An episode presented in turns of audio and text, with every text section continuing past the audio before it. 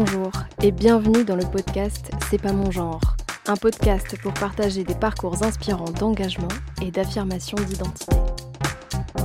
Nous avons le plaisir aujourd'hui d'être avec euh, Théo Maillère euh, pour le podcast C'est pas mon genre. Donc Théo est né en 1984 et vit actuellement entre Paris et Bordeaux. Il a eu un parcours universitaire assez riche puisqu'il a étudié la sociologie et l'anthropologie à Paris. Et très tôt, il se dirige vers la poésie. Donc, euh, tu intègres un collectif de poètes avec lesquels tu fais des scènes de slam, des tournois. Ensuite, tu pars vivre à Bordeaux et là, tu crées la Chambre Bleue, qui est une association pluridisciplinaire de performance artistique. Et euh, là, tu te diriges depuis plusieurs temps vers une carrière plutôt solo, qui débouche sur l'écriture d'un recueil de poésie qui s'appelle La Percée, et qui est sorti euh, très récemment, là en janvier 2022. Euh, et qui est disponible à la vente sur le site lachambrebleu.org. Euh, donc aujourd'hui, le thème de l'émission, ça va être de parler des discriminations au sens large, euh, celles liées au genre, aux stéréotypes de genre. Et on a voulu inviter Théo parce qu'il a un point de vue très intéressant sur la question. Et une petite particularité qu'on pourra développer aujourd'hui, c'est que Théo est en transition depuis 9 mois aujourd'hui. Absolument. Donc, euh, depuis le mois de juillet 2021, il a commencé un processus de, transition. Euh, voilà.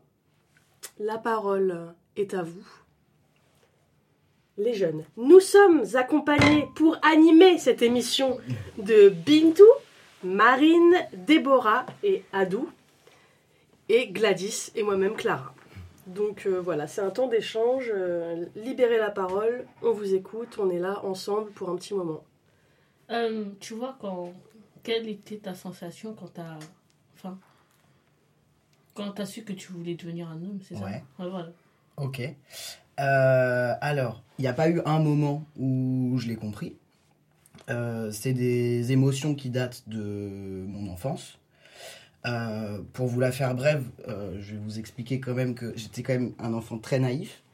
Euh, moi, je croyais que bon, j'avais compris, sachant que j'ai un frère aîné, j'avais compris que à la base, donc on m'avait mis dans la case fille. Donc j'avais bien compris ça, sauf que moi je m'étais dit non mais c'est pas grave. Après, une fois qu'on devient adulte, on a le droit de choisir. Voilà, donc jusqu'à évidemment ce que j'arrive à l'adolescence. Et puis là, à l'adolescence, tu comprends bien qu'en fait, tu choisis pas. Parce que là, il y a la nature qui vient et qui te met une grande tarte dans la gueule et que euh, il se passe tout ce qui se passe dans un corps, on va dire, euh, en bonne santé euh, et fonctionnel d'une fille. Donc, je crois que là, ça a été un moment assez violent. Parce que, bon, c'est sûr que dans l'enfance, je me suis un peu, pas bercé d'illusions, mais comme c'est des choses qui sont très dures à verbaliser, on en parle, j'en ai pas trop parlé à mes parents, euh, j'arrivais pas à en parler parce que, en plus, je pense que pour moi c'était évident en fait qu'on choisissait. Euh, il y a eu un, truc très violent à ce moment-là, et je crois que ça a aussi été le moment où euh, j'ai essayé d'exprimer des choses, j'ai essayé d'exprimer mon mal-être. après, ça passait généralement aux yeux par exemple de ma famille, parce que quand on est jeune ado, bah, c'est la famille euh, avec enfin, vis-à-vis de qui on est le plus en, confrontation ou en contact. Euh, ça passait juste pour une sorte de adolescence difficile, euh, un mal-être, voilà, genre j'étais pas bien dans ma peau quoi. mais c'était pas grave et c'était pas ainsi de suite. Moi j'avais l'impression d'envoyer des signaux, bon, de toute évidence, je pense qu'ils sont complètement passés à côté. Et et au bout d'un moment, je crois que. Alors après, chacun son contexte familial. Hein. Je sais que dans mon cas, euh, je crois que j'ai eu peur de faire du mal à mes parents, sachant que mes parents étaient eux-mêmes pas dans des situations évidentes, euh, même plutôt difficiles. Ma mère, elle était malade et ainsi de suite. Euh, je crois qu'il y a eu un moment où j'ai dit Ok, je vais pas faire plus de problèmes que ce qu'il y en a déjà. Et, et en fait, je vais, je vais faire avec ce que j'ai et je vais finir par m'habituer un jour. Et euh, ce qui m'a amené d'ailleurs, euh, pendant un certain nombre d'années, vous verriez des photos de moi il y a, je sais pas, une vingtaine d'années, un truc comme ça, genre, waouh, je suis pas du tout la même personne. Et euh, j'ai essayé de me mettre dans ce rôle, parce que en fait c'est un rôle qu'on joue, parce que c'était pas du tout mon naturel. Non, non, un rôle de fille. Un rôle de fille, parce que je me disais, ok, il faut que je sois une fille, quoi. Donc j'exagérais même beaucoup tu vois, le côté fille, parce que j'avais besoin déjà de me convaincre moi-même et puis de convaincre les autres aussi. Bon, les autres, il n'y avait pas beaucoup besoin de les convaincre, mais en fait, moi, c'était surtout moi que j'avais besoin de convaincre. J'ai eu, le, j'ai eu le temps de me faire face à moi-même, de prendre le temps. Euh, j'ai, j'ai consulté à un moment un psy parce que vraiment ça allait pas du tout. En fait, j'étais tout le temps à me sentir mal, en colère, euh, avec des sentiments d'injustice, de trahison. Enfin, voilà, j'étais, j'étais pas bien. Et, euh, et, en fait, avec le temps, ben, on a l'impression que le problème, ça va être ci, ça va être ça, et ainsi de suite. Et puis en fait, plus je, plus je démontais l'espèce de construction que je m'étais faite, et plus le, le cœur, en fait, s'est mis à apparaître, et qu'un jour, il a fallu que je le dise. Donc, euh, je crois que peut-être que le moment dont tu parles, c'est peut-être le moment où les premières fois je l'ai vraiment dit, c'est-à-dire je l'ai verbalisé. J'ai dit, euh, ma psy, elle m'avait un peu tendu un piège et, euh, et, elle me faisait aller dans une direction où elle sentait bien que c'était pas par là que je voulais aller. Et donc à un moment, je lui ai dit brutalement en fait. Je lui ai dit brutalement, mais non en fait, c'est pas ça. C'est pas ça le problème. C'est que le problème, c'est que en fait, moi, je veux être un homme. Je suis un homme en soi. Et, euh, et donc oui, ça peut-être ça s'apparente à ce moment-là, le moment où j'ai réussi à le dire. Mais après, c'était pas vraiment la prise de conscience, c'était, plus de, réussir à le faire exister. Parce qu'en fait, c'est ouf, il y a des fois, on peut penser quelque chose, en être convaincu, mais si on le partage avec personne, si on n'en parle pas, euh, ça fait une sensation hyper bizarre, c'est comme si ça n'existait pas. Et, euh, et, donc voilà, je, sens que de l'avoir fait exister, euh, ça m'a. Ça a tout changé, ça a fait comme une sorte de, flipper. J'ai encore une question. Euh, tu vois, euh, parce que tu vois, quand on est une fille, ouais. genre quand on grandit et tout, t'as pas eu. La... Est-ce que t'avais la. Euh, je sais pas comment expliquer. genre, genre, parfois, tu te dis, quand, enfin, peut-être quand on parle à tes copines, ouais. un jour, si je serais enceinte, la sensation d'avoir un bébé, 9 mois dans le ventre, tout et tout, non Ouais. Alors, ça, c'est une question intéressante. S'il y a bien un truc que j'ai absolument toujours su, euh, c'est que je voulais pas avoir d'enfant. Ah. Euh, pour moi, c'était comme euh, porter, je sais pas, un corps étranger qui. Voilà. Donc, après, pour moi, c'est pas forcément un signe particulier. Je sais qu'il y a des personnes, notamment. Alors, il y a eu, je crois, une émission de radio, justement, qui a été faite sur un homme trans qui, euh, qui, a, qui a décidé en fait d'arrêter son traitement pendant un temps euh, pour justement porter un enfant. Et, euh, et voilà. Et, en ça, je pense que c'est formidable qu'il ait eu la confiance en lui et puis le, le, le, tout, le bien-être pour, pour y arriver et le faire. Et, et voilà. Donc, donc je pense que c'est, voilà, très personnel. Moi, en tout cas, c'est pas quelque chose que j'ai ressenti. Moi, j'ai une dernière question du coup. Est-ce que euh, tu penses pas que du coup, sur le sujet de, de la transidentité, c'est comme on dit, il faudrait pas euh, sensibiliser plus jeune, alors peut-être pas dès l'enfance, mais euh, même dès l'adolescence, parce que je pense qu'il y en a plein qui savent pas forcément pas ce que c'est, mais ouais. qui savent pas trop le pourquoi du comment et tout. je pense qu'il y a beaucoup d'incompréhension, c'est peut-être pour ça que parfois les gens réagissent. alors, ça, je suis d'accord avec toi, effectivement. mais je pense que euh, moi, j'ai que envie de m'en prendre aux adultes, hein, je suis désolé. Je pense surtout qu'il faudrait euh, sensibiliser aujourd'hui des gens qui, qui sont. Enfin, il faut sensibiliser tout le monde. Et j'ai envie de dire quand même principalement les adultes.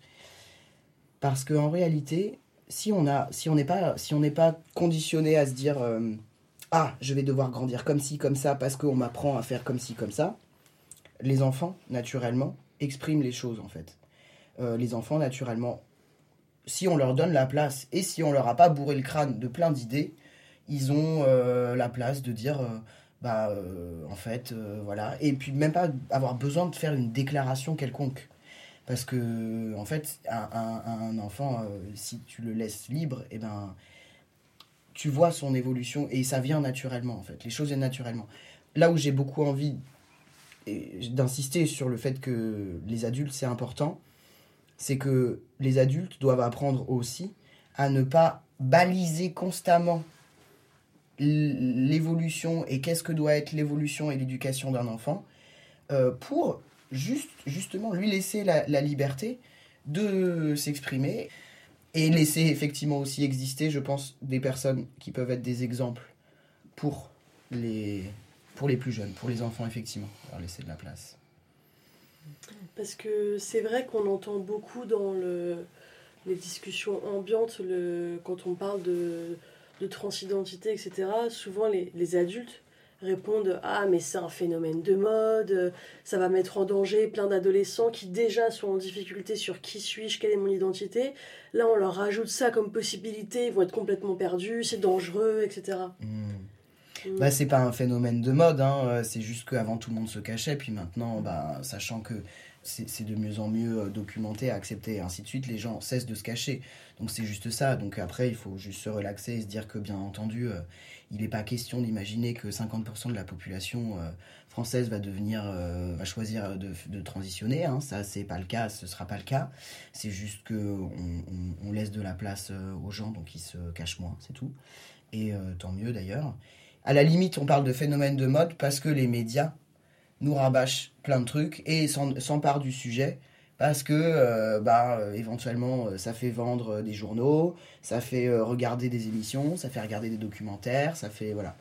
Donc du coup ça c'est c'est la partie un peu cynique que j'aime pas trop, que les médias emploient énormément.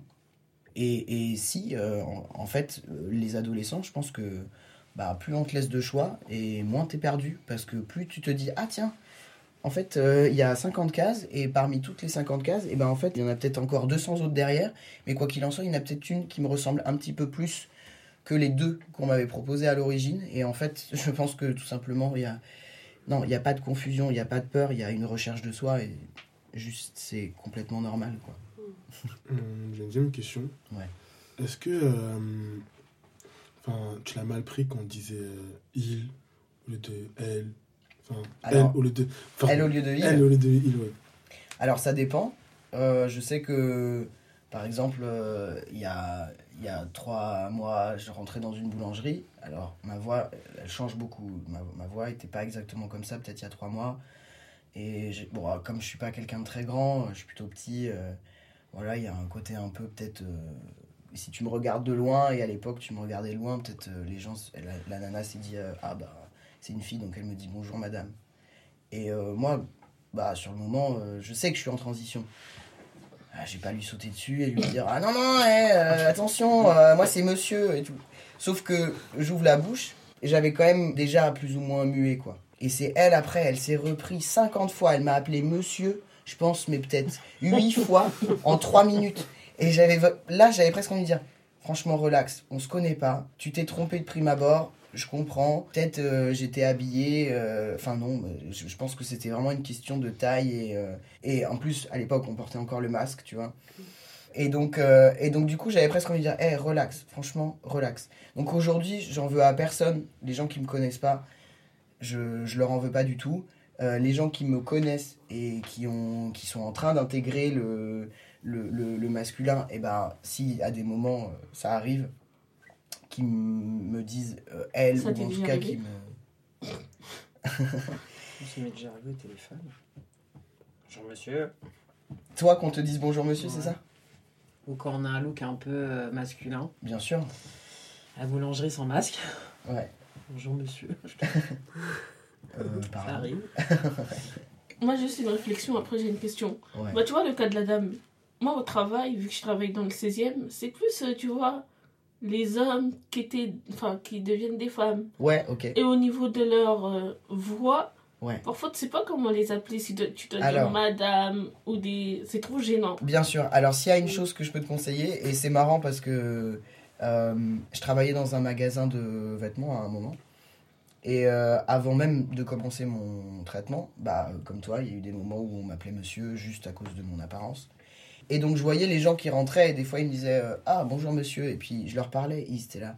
Euh, madame, euh, monsieur. Bah, ah, moi, c'est vraiment ah. le cas que Et puis ils étaient tout mal à l'aise. Et en fait, au bout d'un moment, j'avais surtout envie de leur dire, et moi j'ai cessé de le faire, c'est que quand je m'adresse à quelqu'un que je connais pas, je dis bonjour.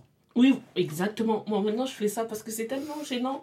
Parce qu'au niveau de l'expression faciale de la personne, tu sais pas où te mettre et tout. C'est trop la honte. Mhm. mais, mais, mais, mais, mais, du coup, et je crois que c'est une, plutôt une bonne habitude à prendre, Parce qu'ensuite, les gens, quand ils parlent, tu vas vite capter, euh, ok, cette personne-là, elle parle d'elle Exactement. au masculin, Mm, mm. au féminin. Mm. Et donc, en fait, en l'écoutant, bah, t'as plus qu'à t'adapter, et ensuite, tu sais que, voilà. Après, euh, bien sûr, euh, là, j'imagine que, comme tu le dis, c'est au travail, donc c'est c'est des- c'est pas des relations et c'est pas des échanges longs, tu vois. Après, il y a des gens, si euh, c'est euh, plus dans un cadre amical, que tu les rencontres et tout, éventuellement, euh, tu peux demander, euh, je te dis il ou je te dis elle, et puis la personne te répond, et euh, si tu le sens et que c'est le bienvenu, euh, faut, faut pas hésiter à demander non plus. Parce Si la personne l'a pas fait, en tout cas... euh, en story time. Parce qu'en fait, tu vois, j'avais fait, je devais faire une expédition et tout. Et euh, bah, le client, il arrive. C'était un gay. Mm. Enfin, non. On- à l'apparence comme ça, tu vas pas voir c'est un gay. hmm. Donc, moi, je lui ai dit, bah, il faut que votre femme ramène sa pièce d'identité. Ah non, non, non, c'est mon homme. Ouais, J'étais vraiment en mode, ah, d'accord, excusez-moi, mais, euh, enfin, monsieur, monsieur, ouais, ouais, ouais. excusez-moi et tout. Et. Après, elle a dit, ouais, mais non, c'est pas grave, vous pouvez pas savoir. Je Bah. ramènerai sa pièce d'identité. Ouais, ouais, mais c'est, mais c'est vrai que, comment dire, effectivement, c'est, juste que toi, tu, tu t'es parti là-dessus et tu savais pas. Et, euh, et je pense que, je te rassure, cette personne a, a comment dire, enfin, peut-être que t'as pas été trop, enfin, j'espère que t'as.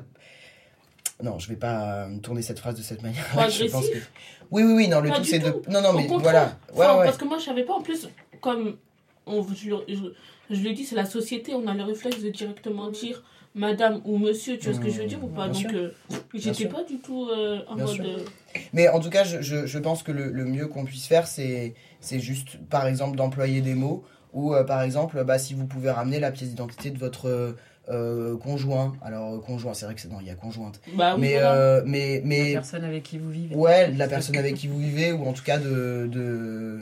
Mais, mais je pense qu'il y a, il y, a, il y a la possibilité d'employer des mots où euh, on ne dit pas exactement femme, homme, madame, monsieur, et où on laisse la personne en face avoir le temps de dire bah euh, moi c'est madame, monsieur, euh, mon conjoint c'est une conjointe ou un conjoint, enfin tu vois.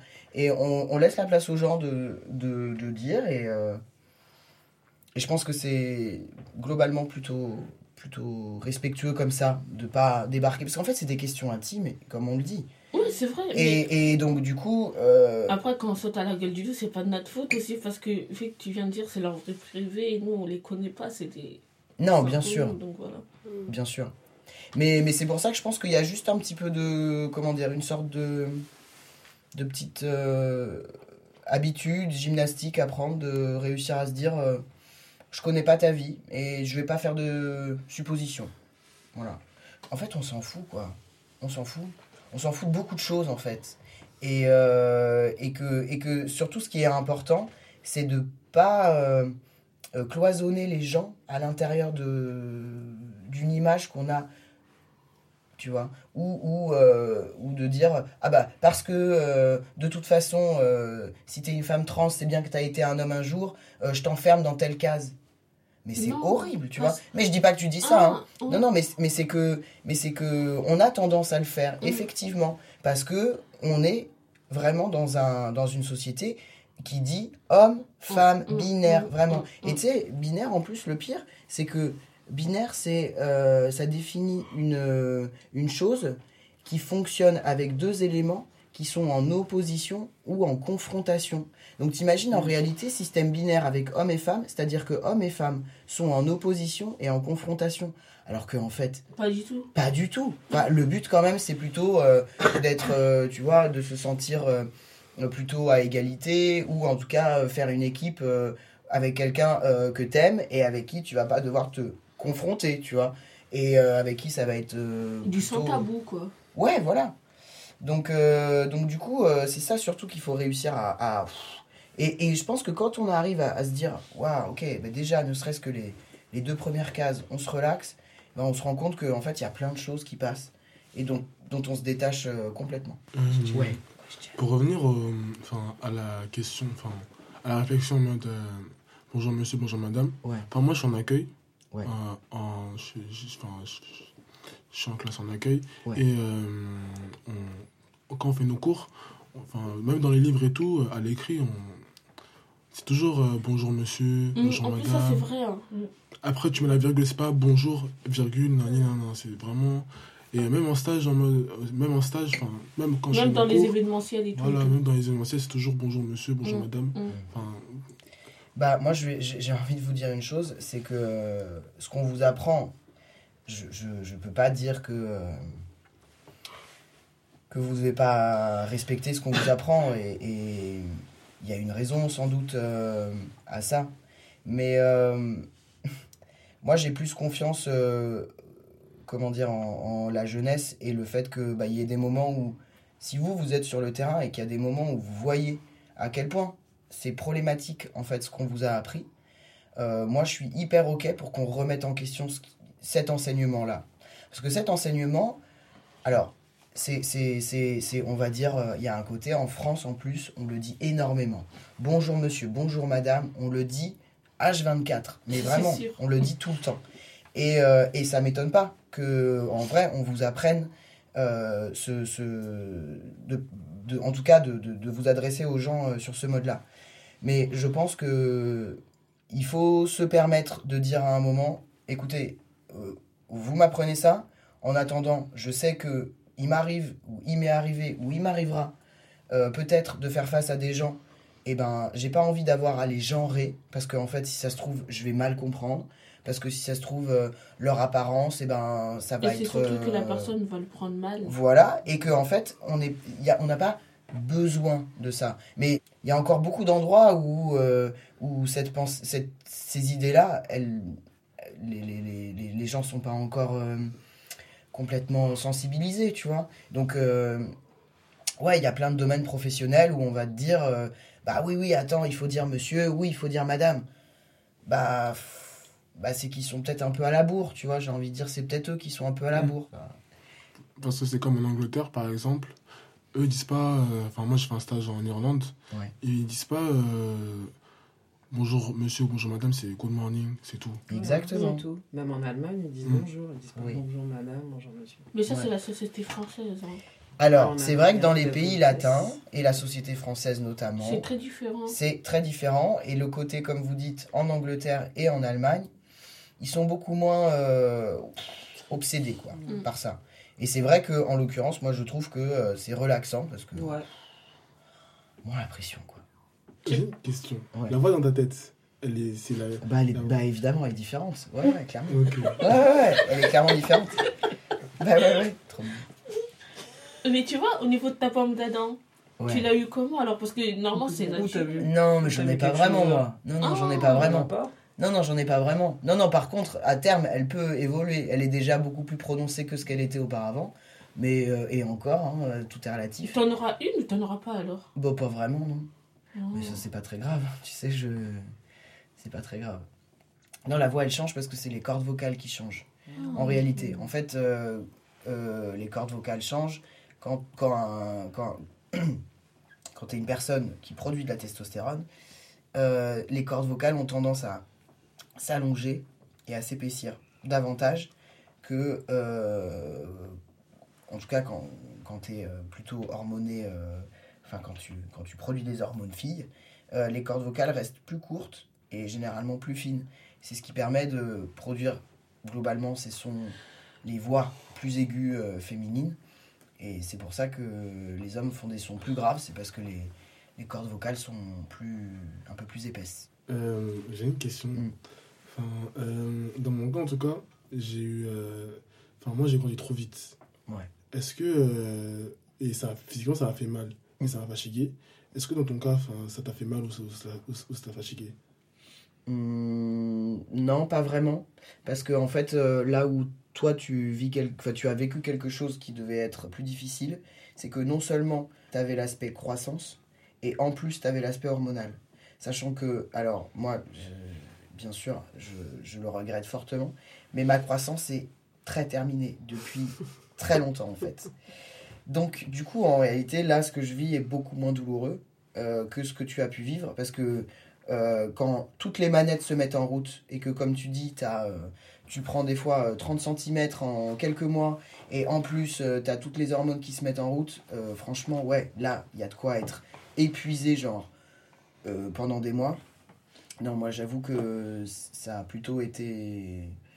Pas fatigant, ça a plutôt été même au contraire à me, à me booster un peu. Est-ce que à ce jour, euh, bah, t'es plus heureux ou. Enfin, est-ce que t'es est -ce que es heureux? Voilà, tout simplement. Ouais, alors euh, ça c'est ça c'est clair que. En fait, euh, il y a eu un moment où je suis un peu quelqu'un de pessimiste, je dois admettre. Et euh, ouais, mais en fait, il y a eu un moment, je, surtout vis-à-vis de moi-même, en fait. Je suis très pessimiste vis-à-vis de moi-même. Je me suis dit, bon, bah ouais, tu vas être mieux dans ton corps. Mais je me suis dit, euh, t'as quand même pas réglé euh, plein de trucs et tu vas encore être. Enfin voilà, il y a encore des trucs qui vont être compliqués, quoi. Je crois que ça. Je vais pas dire que ça a fait disparaître parce que ça a pas fait disparaître. Mais ça a tellement déplacé les choses dans ma tête que ouais, clairement, en fait, ça m'a rendu vraiment heureux, mais à des endroits, c'est-à-dire que je pense que je m'exprime beaucoup plus facilement qu'avant, je, me sens plus euh, confiant aussi, plus avenant, euh, euh, plus relax aussi. J'étais, je pense, quelqu'un de très stressé et très à intérioriser beaucoup les choses parce que j'étais constamment en pression et en tension. Alors, j'avais pas l'air, mais j'étais très calme, mais parce que c'était vraiment genre contrôle maximum dans la tête. Voilà, en fait, le, quand le contrôle il saute, euh, ouais, ouais, non, clairement, là, c'est. Euh, il y a un côté euh, comme si pour la première fois, on te, on, te, on te sortait d'un sac trop petit et tu te déroules et tu fais Ah, ah ouais, ah, je me sens mieux comme ça en fait. Quand le ballon il est dégonflé, quoi. Ouais, voilà, il y a quelque chose à l'intérieur qui a dégonflé, une pression qui, s'est, qui est tombée, et puis le, voilà, vraiment l'impression de se déployer un peu plus. Donc, euh, ouais. voilà, je, c'est là que je me suis rendu compte à, posteriori que j'avais été pessimiste. Est-ce que tu as le stress de faire euh, face contre la société? Ah, euh, lourde question. Bah ouais, de ouf. Par moment, ouais. et surtout pour le regard des gens et tout, ou bien? Ça, après le regard des gens, je pense que c'est, un long combat. C'est un long combat, c'est pour ça que, bah, qui qu'on soit, il faut faut essayer justement de juger personne pour ne pas être jugé. Alors là, ça. Mais ça, c'est très. Je déteste ça. Ouais. Mais c'est, mais c'est, mais c'est, mais c'est difficile parce que effectivement. Euh, la société juge. La société juge beaucoup. Il y, a peut-être une, une, part de. C'est a posteriori d'ailleurs que c'est un peu arrivé. Il y a peut-être une part de mon choix qui, qui, est en train, qui s'apparente à quelque chose de politique. C'est-à-dire qu'il y a eu au bout d'un moment, j'ai eu envie de dire, mais en fait, ce que je fais, ça pose des questions à la société, et justement parce que comme tu dis, j'ai peur des fois de me confronter à. Et donc du coup, euh, je me rends compte à quel point j'ai envie de m'engager sur le fait que euh, aujourd'hui, c'est mort, je laisserai pas les gens venir déjà m'attaquer euh, personnellement par mon choix. Et en plus, j'ai envie de dire, ce, ce, c'est bien au-delà de moi, c'est tous les gens qu'on est susceptibles de juger et d'attaquer pour des raisons, mais qui sont juste d'une tellement arbitraire et tellement violente. Parce que, enfin, tu vois, c'est des préjugés, il y en a mille, tu vois. Et c'est horrible. Et là, on parle de genre, mais après, des préjugés, il y en a bien au-delà du genre. J'ai pas du recul, mais j'ai un peu de. J'ai un peu d'expérience dans la mesure où j'ai ben, bientôt 40 ans et ainsi de suite. Donc. Euh, je... pas. Hein. mais, euh, mais donc, du coup, j'ai vraiment envie, tu vois, de, de venir me poser à un endroit où justement je le dirais pour moi, mais je le dirais aussi pour les autres, parce que je sens que j'ai de l'énergie pour ça. Et que voilà, il y a un moment, c'est fatigant en fait, cette société. C'est fatigant pour euh, trop de monde en fait. Tu vois au niveau de ta poitrine, mhm. est-ce que tu as coupé, tu as fait quoi? Ah, Alors ça par contre, ça s'il y a bien une question à laquelle je ne répondrai pas. C'est ça. C'est ça. Oh, désolé. Non, non, mais je t'en prie, il n'y a aucun problème. je préfère poser. Non, non, mais savoir. tu l'as posé, exactement. Je... Voilà, ça, c'est, ça, c'est, les... ça, c'est la partie justement très euh, intime. Et euh, en l'occurrence, euh, voilà, je, garde ça pour moi. Après, effectivement, pour parler du processus d'une manière générale, c'est tout à fait possible, effectivement, de la faire retirer et de, de, faire ce qu'on appelle une mammectomie ou mastectomie et euh, de faire enlever la poitrine. Et puis ensuite, euh, on, te, on te redessine. Alors, on, appelle ça plutôt, en, fait, même d'ailleurs, une torsoplastie. C'est-à-dire que c'est euh, une opération pour que tu aies un torse masculin, en fait. Moi, j'ai une dernière question. Si tu avais un message à passer à la jeunesse de maintenant, Ce serait lequel? Ah bah alors déjà, c'est qu'elle ait confiance en elle pour avancer. Ne pas forcément se plier à tous les espèces d'injonctions, d'ordre et de et de d'idées dans la morale, je sais pas quoi, qu'on essaye de, de maintenir. On a le droit de remettre en question tout ce qu'on veut. La jeunesse, elle a le droit de remettre en question beaucoup de choses, euh, beaucoup de choses sur ces sujets-là, euh, beaucoup de choses sur le sujet du corps en général et de l'apparence. Je pense hein, vraiment, notre société a besoin de tellement évoluer sur ce sujet que voilà, il y a plein de choses à repenser, il y a plein de choses à imaginer, il y a plein de trucs auxquels dire stop, il y a plein de trucs au- auxquels dire au contraire go et, euh, et on arrête de se juger, on arrête de se prendre la tête sur des, sur des détails, euh, comme tu disais, enfin voilà, euh, allons-y quoi, euh, piercing et, et même si on bosse dans le luxe, et ben oui, et on s'en fout parce qu'en en fait, on est ce qu'on est et, et en fait surtout faire ce qui, ce qui fait du bien, ce qui fait plaisir et pas, pas de se forcer à faire des trucs qui sont, comment dire, potentiellement en fait... bah, Lié à la insé- société. Ouais, et puis insécurisant en fait, parce que des fois on se force à faire des trucs parce qu'on a l'impression que socialement c'est mieux. Bah ouais, mais sauf si tous les soirs euh, ça te met des angoisses ou que c'est le stress et tout, bah en fait non, faut pas les faire. Faut pas, faut pas se forcer à, à ces trucs-là. Je pense qu'on a. Bon, il y a du mail, mais, euh, mais je pense que c'est, ça va être bien. Un grand, grand merci à Théo pour sa présence à cette émission, à Gladys pour l'organisation de l'événement, à Sandro pour euh, tout l'aspect technique et sans qui ça n'aurait pas été possible, et euh, aux jeunes pour leurs super questions, euh, leur transparence, leur bienveillance et leur honnêteté. Bintou, Marine, Déborah et Adou Et Clara Merci d'avoir écouté cet épisode de C'est pas mon genre, un podcast organisé par les centres Paris Anime de la Ligue de l'enseignement.